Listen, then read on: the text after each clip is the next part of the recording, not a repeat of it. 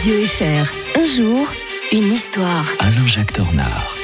Jeudi, jeudi, et je le redis, nous sommes jeudi aujourd'hui. Nouvelle journée à débuter avec l'historien de Radio Fribourg. Bonjour Alain-Jacques Tornard. Bonjour Mike, bonjour à tous. On va revenir en 31 août 2011, c'est pas très vieux. hein. Vous aviez envie d'évoquer ce matin l'arme monétaire de Pékin. Oui, euh, ils ont dégainé cette arme monétaire.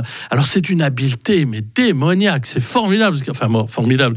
Ah, chapeau là, les artistes, quoi. Parce que d'habitude, euh, qu'est-ce qu'on fait en économie? Ben, les, les pays dits pauvres exportent des matières premières. En échange, ils, ils nous achètent euh, nos produits manufacturés.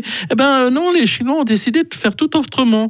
Euh, ils, comme ils ont une autorité sur le système bancaire via le Parti communiste, eh bien, euh, ils, ont, ils, ils jouent un double jeu. C'est-à-dire qu'ils ils s'adonnent au capitalisme le plus euh, outrancier, mais en même temps, sur place, les structures du Parti communiste sont telles qu'on peut se permettre absolument tout. En clair, normalement, un, un euro ou un franc suisse devrait valoir 5 yuan. Eh ben, on passe à 10, tout, Ah ouais. tout- tout simplement.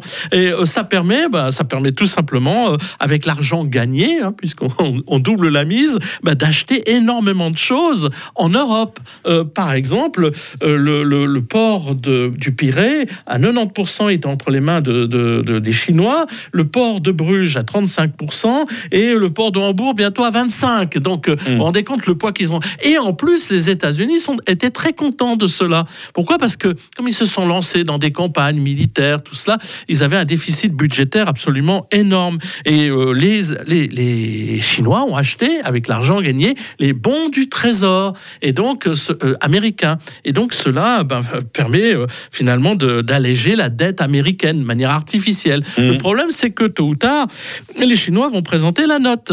Les Français, d'ailleurs, les Anglais avaient fait la même chose à la fin du, du 19e siècle, avec la Chine, par exemple, déjà, en, en les- en s'en- s'arrangeant pour qu'ils ces pays-là.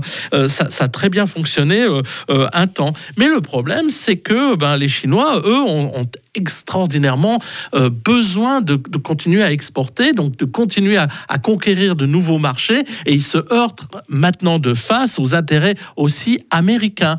Et le problème que l'on a finalement, eh bien, c'est que les États-Unis euh, savent pas comment régler la question chinoise Ah, sur voilà, le plan ouais. économique, parce qu'ils se sont terriblement endettés, que les Chinois ont pris de plus en plus de place, qu'on ne peut pas euh, s'en prendre impunément à l'atelier, on appelle là l'atelier du monde, hein, quelque part. C'est là que se produisent énormément de choses. On l'a vu d'ailleurs lorsqu'il y a eu des pénuries euh, énormes euh, en Occident. Euh, On l'a vu que c'est parce que c'était produit là-bas et qu'eux avaient fermé le robinet. Alors, comment les, Américains euh, peuvent envisager de régler la question?